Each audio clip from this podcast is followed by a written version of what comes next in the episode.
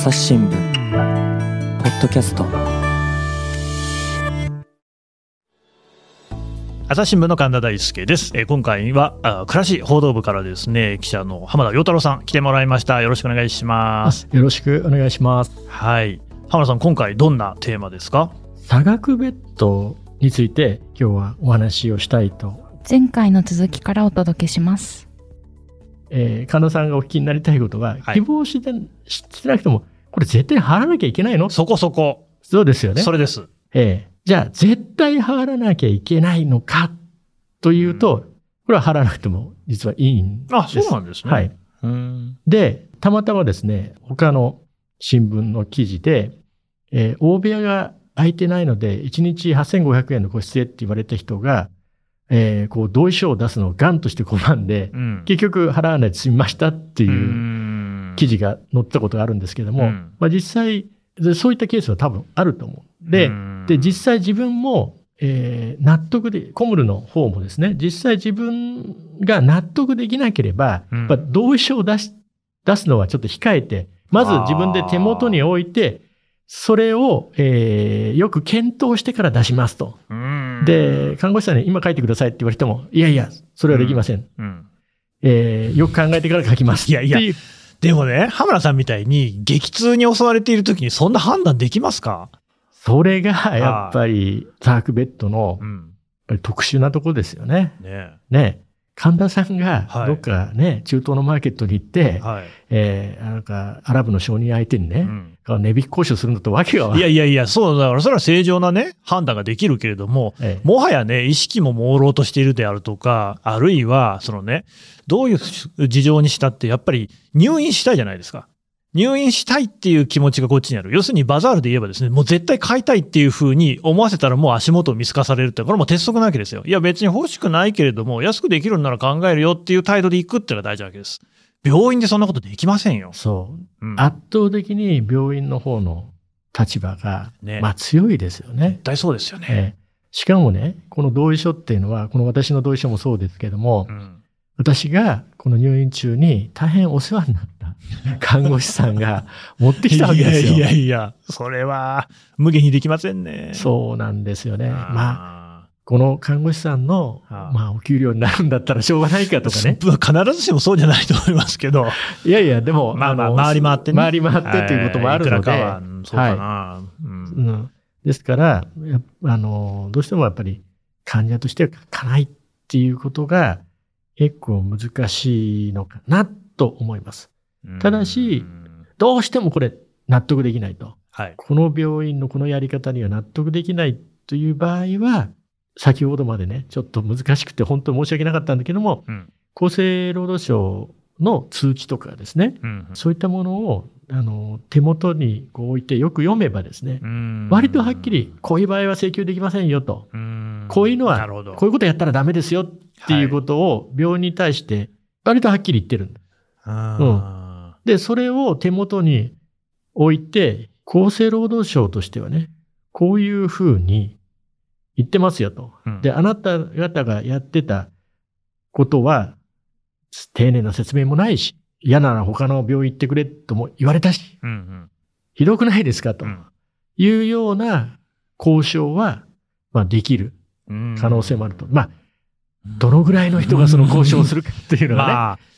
でもそれは知っておくことは大事で、話を聞いてると、あれに似てますね、あの、敷金のね、交渉ね。あれなんかも、その賃貸物件っていうのは、引っ越すときにはですね、現状復帰せよなんていうふうに言われるわけですね。だけれども、国交省の定めで、経年劣化とかっていうのだと、フローリングとか壁とか、これぐらいの傷は仕方ありませんよねっていう規定があるわけで、それを知っていると、不動産屋さんに対しても、まあ、いろいろな交渉ができる場合もあると。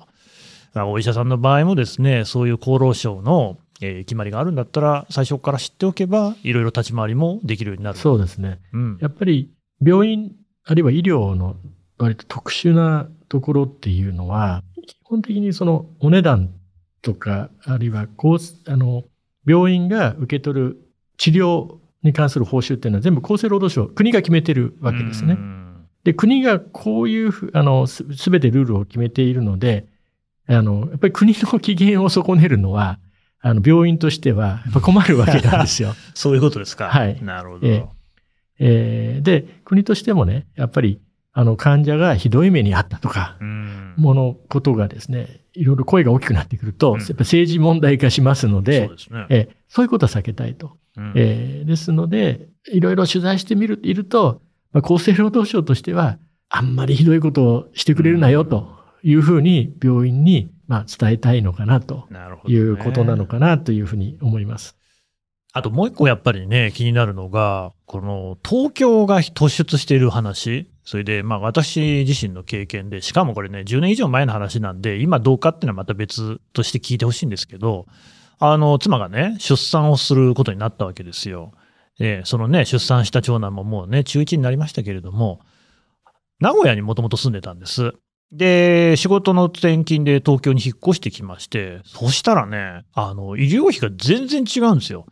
名古屋に行った時には、まあ、おおむねそのなんか別にお金払わなくてもよかった。要するになんかこうね、保険の負担の範囲内で全部住んでたっていうものが、東京に来た時にね、なんかいろいろ検査するじゃないですか。ああいうので、まあ、妻曰くですね、万札が次々飛んでいく状況になったと。で、あの、出産にかかる費用とか見ても、これも都道府県で全然違っていて、今ね、50万円まで一時金って出ますけれども、東京だともうどこ行っても大体足りないっていうわけですよ。だけど、地方に行くと、それって、まあ大体足りる。で、さっきもその、私の故郷ってこともあって、愛知の引き合いに出しましたけれども、平均の年収とかで見るとですよ、東京と愛知は確かに差があります。で、東京440万ぐらいで、愛知は400万を切るぐらいなんですけど、まあ言うて40万円ぐらいの差なわけですよ。っていうのと、その医療費の差額ベッドであったり、あるいはそういうね、えー出産にかかる費用であったりの差っていうのが、釣り合ってなくないかな。東京きつくないかなっていう感じを受けるんですけれども、この東京問題みたいなのってなんかあるんですかね？そうですね。ですから、東京だと、やはり、その、例えば出産をするうん。時の、えー病院の、が、かなり競争もあって、豪華な設備じゃなかったですか？いや、そう、そうでもなかったですか？あの、まあ、ど、ね、その病院、うん、そうでもなかったですね。そうでもなかったですか？はい。あの、まあ、ただ分かりますよ。土地代とかも全然違うし、人件費とかもね、看護師さん雇うのもお金は違うんだろうなと思いますねあ。そうですね。うんやっぱり、あの、人件費も、おあるいは土地代、設備代等もですね、やっぱり東京は高いと思うんです。で、その経費を賄うということはもちろんあるとは思います。うんえー特にその、出産の場合は、正常分娩の場合は保険が適用ではないねそうなんですね。それもね、そ、それまで知りませんでしたけれども、出産というのは、あの、怪我や病気じゃないので、基本的に保険が適用されないんですよね。そうなんです。ははいい。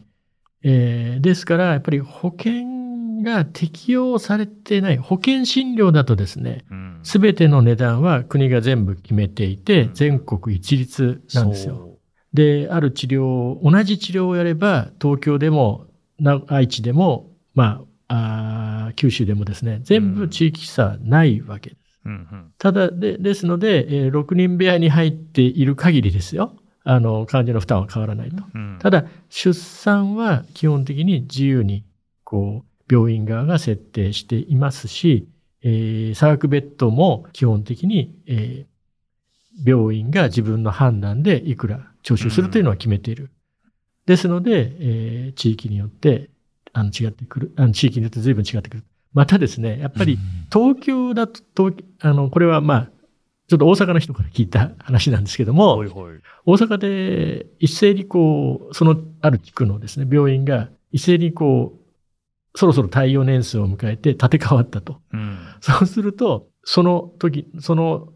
地区にある病院の差額ベッド料が横並びでブーンと上がったと。ええ怪しいな。ええただまあ、カルテルじゃないんですか？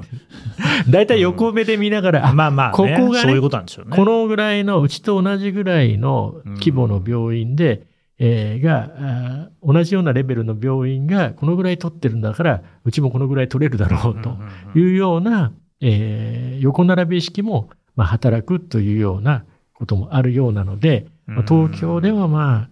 ちょっと、あの、そういったですね、これ横目でライバルというかですね、うん。あの、近くにある病院の差額ベッド料を見ながら、じゃあうちももう少し取れるのかっていうことに、まあ、なっているのではないかなと思います。逆に言えば、差額ベッド料っていうのは本当に現金収入、その収入はそのまま病院のあの収入になりますんでね、うんうんあの、それはやっぱり少しでもうん多く、やっぱり収入を上げたいと、まあ思うんだろうなと、はい、思います。ただまあやっぱり浜田さんの記事の中でもね、指摘されてましたけれども、結局その病院の経営っていうのも全然楽じゃないと。それはそうなんでしょう。とりわけそのね、都心、えー都内なんてことになると、確かに、私東京に来てびっくりするのが、本当に医者って数が多いんですよね。どの分野のお医者さんもいっぱいいて、で、競争が激しい。で、その人材もね、こうね、え看護師さんを雇うにしても、それからね、様々な助手みたいな人を雇うにしても、これはね、大変競争が激しい。お金をたくさん出さなきゃいけない。あと賃料とかも当然高いですよね。っていう中で、経営を、病院の経営を成り立たせていくために、差額ベッド代などが利用されているんじゃないかっていうね。このあたりってどうなんですかね。そうですね。ですから、東京の病院だと、差額ベッド料がないと経営が成り立たないと。なんかそれはおかしいでしょうね。うんうんただ、じゃあどうすればいいのかと。はい。はい。で、先ほども申し上げたように、診療報酬っていうのは全国一律なんですよね。そうなんですね。お医者さんがこういう医療行為をしたら何点とかって決まってますからね。そうすると、えーいろんな物価が高い、えー生活費も高いっていう東京で、じゃあ同じ診療報酬しか入らなかったら、その病院は成り立たないいやーもうね、お医者さん自体がいなくなっちゃうって話ですね。ことにもなりかねない。まあ、お医者さんもそうですし、もう看護師さんとかね、うんあの、そんな、あの、安い給料ではちょっと、あの、働いてもらえませんし、大変、えーそこら辺も含めて、えー今、ちょっとその、本来はですね、差額ベッドっていうのは、患者が、いや、私はこういうプライバシーに配慮した、こういういい病室に入りたいんだと。患者の選択によって、それは自由ですからね。そう、それはうん。そのために入るベッドであるにもかかわらず、そこから来る収入というのが、もう患者、あ、失礼、病院の経営を成り立たすのに不可欠なことになっているというのが、やや、あの、ちょっと、あまあ、歪んだ状況になっていると。で、その根幹にやっぱりあるのが、やっ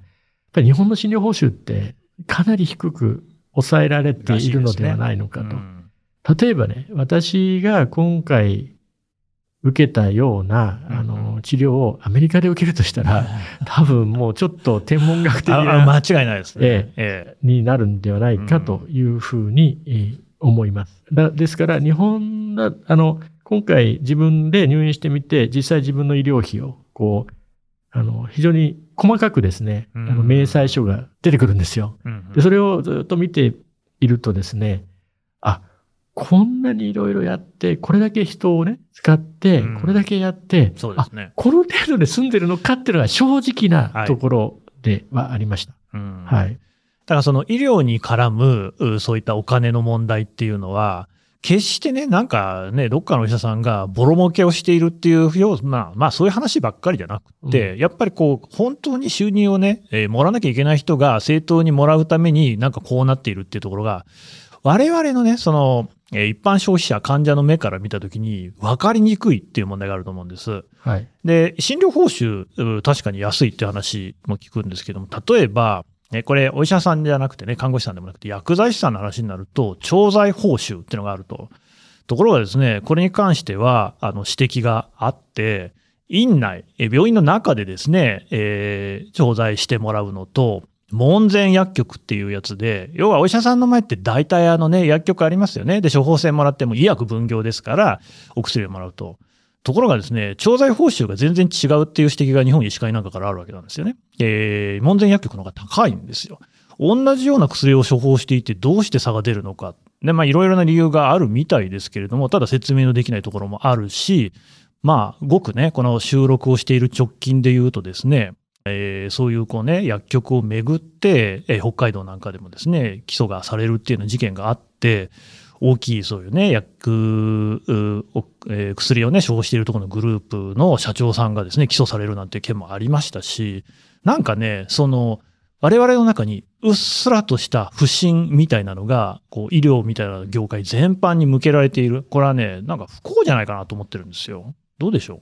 そうですね。あの、私も取材していてよく感じるんですが、う、うんとにかく制度が複雑。さっきの浜田さんの話もそうですよね。別に事実を伝えてるだけなのにめっちゃわかりにくいっていう。ごめんなさい。本当に申し訳なかったしょうがいないですよね。でもそうなんだから。うんうん。あのーで、そのですね、まあ、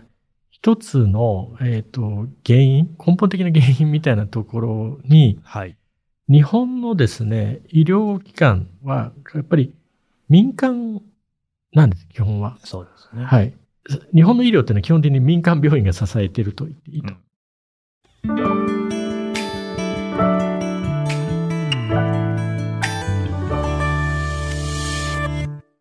朝日新聞ポッドキャストメディアトーク私ハワイ行ってきたんだ。インチキえ、インチキしてないけど。違う違う。インチキって沖縄の言葉でいいなって意味でしょそうそうインチキハンチキシーチキンって言葉もあってさなんで知ってるの？こないだ朝ポキの楽屋裏で聞いたんだ。他にも左利きあるあるとか語学の黒歴史とか面白かったよ。メディアトークでは記者の素顔に迫る楽屋裏も配信しています聞き耳を立てる感覚でお楽しみくださいこれヨーロッパなんかと比べると結構ね、違いがあるみたいですね。あの、病院数だと約8割、うんベッド数でと約7割が、まあ、民間病院なわけですよね。で、ヨーロッパなんかは、まあ、あの、ちゃんと、まあ、税金を投じてですね、公立の病院をたくさん、まあ、それがき基本にあるのですが、日本の場合は、まあ、戦後ですね、民間の活力に頼って、まあ、医療を展開してきたということもあって、まあ、民間の病院がすごく多いわけですね。それで、えっと、私がですね、実際、あの、1年間ですね、まあ、大分、会社を休んでですね、うん2021年度にですね、まあ病院で研修みたいなことをやったんですよ。うん。でそれで、あの、病院の経営というのに、まあ、少し触れたんですけども、もう、やっぱりですね、もう赤字にならないように、もう必死にやるわけですよ。そうらしいですね。はい。その、とにかく医者やお医者さん、看護師さん、その他職員の給料が払うためにはですね、とにかく必死になって患者さんを集めて、うんえーベッドがあるならベッドに入院してもらってっていうことが、これが現実としてあるんですよね。で、決して余裕のある、あの、経営をおしているわけではないですよね。う。うんんで、その、で、もしね、例えばコロナの時に、まあ民間病院がですね、ちゃんとコロナの患者さんを見なかったうんというような批判もあったんですけれども、うんそれはね、あの、私も、それは、それはおかしいと思ってました。はいただ、民間の病院に行ってみると、小さな病院が多いです。うん、そうですね。で、そうすると、コロナの患者だけ隔離するうんスペースを確保するのが例えば難しい。うんもしですね、コロナの患者を受け入れて、例えば、あの、スタッフ、まあ、看護師さんを含めて全部、いろんなスタッフがコロナに感染しちゃったっていう場合、もう診療できなくなりますよね。そうすると、収入が途絶えますよね。そうですよね。そうすると、下手すれば倒産うん。せざるを得ないっていう状況。まあ、とにかく誰も、もしそうなったとしても誰も助けてくれない。はい。はい。これが、えー公立病院とか自治体立病院だと、もし赤字になったとしても、はい。税金が入ります、投入されますね。投入されますねあそこは問題ないわけです。はい。うん。で、問題ないかといえば、それは、あの、コロナの前に私が、ちょっと集中的に取材したことがあるんですけど、やっぱりはい自治体病院、私立病院とかね、えー町立病院とか、まあ、あ公立病院は、やっぱり赤字がかなりあって、そこに、これちょっとふ、まあ、2019年度の数字なんですけど、合計で8269億円の公費が投じられてるっていう。結局我々が税金払ってるわけですかそうらね。そう、そうなんです。で、それだと、まあ、潰れないわけですよ。はいでも経営がね、そこでこうね、ちゃんと改善にされてればいいですけれども。うんうんです。ですので、民間の病院のいいところっていうのは、やっぱり経営努力をします。ちゃんとやりますもんね。はい。うんもう、あの、人件費もですね、もう本当、あの、ぎり、あの、含めてですね、あの、無駄なことをやってると、まあ、潰れてしまうという、すごい危機感があるんですね。で、公立病院の場合、その、やっぱり、赤字になっても、繰り入れがあるので、税金が繰り入れられるので、えーそこは、まあ、そういうね、あの、不採算医療と呼ばれる、うん。あの、僻地とかね、えー小児とか、まあ、周産期も含めて、あんまりもう儲からないことをやってるんだからしょうがないんだっていう言い分はありつつも、それに甘えてないかという批判はあって、えーその、あの、繰り入れをなるべくしないようにしよう。あるいは自治体病院を民営化しようみたいな動きも随分あったわけです。それがコロナで、一方でコロナになった時は自治体立病院は、まあ、潰れないわけなんで、うんまあ、し、まあ、自治体の首長がね、やれと言ったら、まあ、役所やらざるを得ないやらざるを得ないと。ですね。ええで、まあ、頑張ったというような、まあ、ことも、ああったと思うんですよね。はい。そうですよね。だからまあ、ことは複雑ではあるんですけれども、とはいえ、間違いなくそういったね、医療に関わる人たちっていうのが、我々のね、生活なり人生を支えている、坂村さんがね、ここで元気に話しているのも、ね、お医者さん、看護師さん、スタッフの方々がいたおかげなわけじゃないですか。だから、えっ、と、みんな頑張ってるにもかかわらず、なんかその、いろんなところに不信が生まれるのは良くない？差額ベッドもそうですよ。これもこういうことでお金が必要なんだ。さっきのね、東京はやっぱり、差額ベッドで、えー診療報酬を埋めていかないとどうにもなんないよみたいなのが分かっていれば、またこうちょっとね、理解も違ってくると思うんですよね。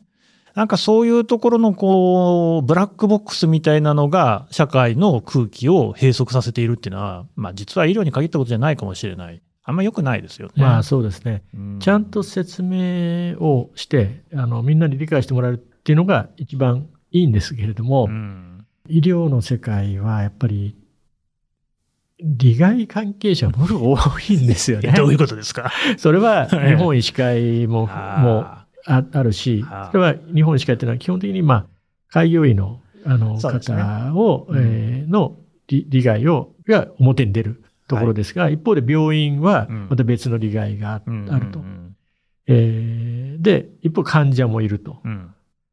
一方で、その保険料を、保険、健康、例えば健康保険組合うんといったですね、保険を運営している人たちは、がいもういるわけですよね。うんうんで、そういうその利害関係者がいっぱいいると。うんあとは国か。税金もいっぱい投じられているので、国もうんいろいろ言い分があると。うんステークホルダーがいっぱいいるんですね。もういっぱその人たちがみんな満足するような、うんこう説明ぶりをえー考えるっていうのもすごくかなり難しいかなというふうに思っています。あの、どで、特に、まあ、あの、私もね、はい。今回そのサークベッドの話をいろいろ調べてみて、もうちょっとうんわかりやすく本当にね。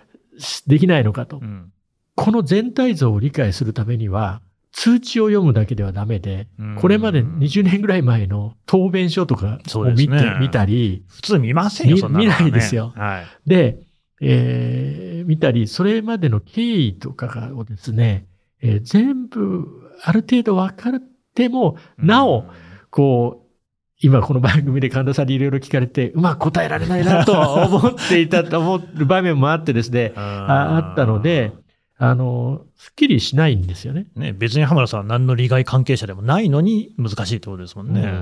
うんで、えーですので、こう、例えばこういう冊子、これももう随分古いのでですね、えっ、と、まさらに新しい情報もありますし、ある、例えばこれさえ読めば全部わかる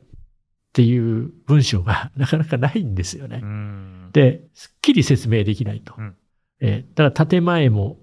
あって、国の建前、いやいや、これは患者の人たちのために患者が、あの、患者の、がこの選択するためにある制度なんですよって言いつつ、それが建前で、一方で、これまでルール申し上げたように、サークベッドの収入っていうのが、病院経営を成り立てるために、不可欠のもう収入になっちゃってるっていう、この乖離があって、いびつだ。はい、いびつなんです。ですが、まあ、このぐらい、こういういびつはね、あの、社会保障だと、あらゆる制度に結構あってですね、まあ年金もしっかりですね、介護保険もしっかり、まああって、なかなかこう、説明しきるのは難しいなと。で、制度が、その、それがゆえに、制度がどんどん、あの、複雑になっていって、さらに、こう、わかりにくくなって、わかりにくくなると、今度は神田さんが先ほどまでずっとおっしゃってる、まあ、不信感みたいなのが生まれると。やっぱりわかんないってことは、やっぱダメなんですよね。うんうんあの、やっぱり分かってこその信頼。なので、そこはね、すごく、まあ、課題であるなというふうに、あの、まさに思いました。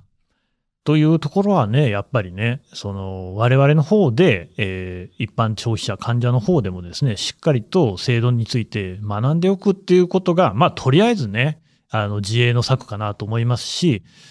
簡単なこととしてはですね、浜田さんの書いた記事をですね、読むっていうところがあると思いますので、ぜひね、今回のポッドキャスト聞いてくださいましたら、これきっかけに記事読んでいただいて、そこからね、また理解を深めていただけるといいかなというふうに思います。あの、多分このポッドキャストを聞いてらっしゃる方は、はい、お若い方が多いと思うんですね。はいはい、で、ご自身が入院するっていうことは、もしかしたらあんまりないかもしれない。うんただですね、もうちょっと経つと親が入院します。はい。そうですよ。あの、うちはそうでしたから。あの、はい、す、すぐ来ますよ、結構。はい、あとは、子供、お子さん？お子さんがちょっと、ね、あの、なんかの病気で入院するってこともあるので、うん、あります。えー、やっぱり当事者になった時ですね、なかなか自分が健康で医療とはあんまり関係ないよって人は、ご関心がなかなか持ちにくいと思うんですが、ご家族やご自身が、まあ、ご自身が、まあ、入院するようなことがあったら、あの、この記事を思い出していただいて、はい、あの、差額ベッドっていう言葉を思い出していただいて、で、あの、私が書いたなるべく頑張って、えー、わかりやすく書こうとした記事は、あの、差額ベッドの謎というですね、うん、キーワードで、朝日新聞デジタルで検索していただくと、あの、連載、4回の連載が出てきますので、まあ、それを読んでいただければと思います。えー、というわけでね、皆さんもぜひね、考えていただければと思います。えー、浜田陽太郎さんでした。どうもありがとうございました。ありがとうございました。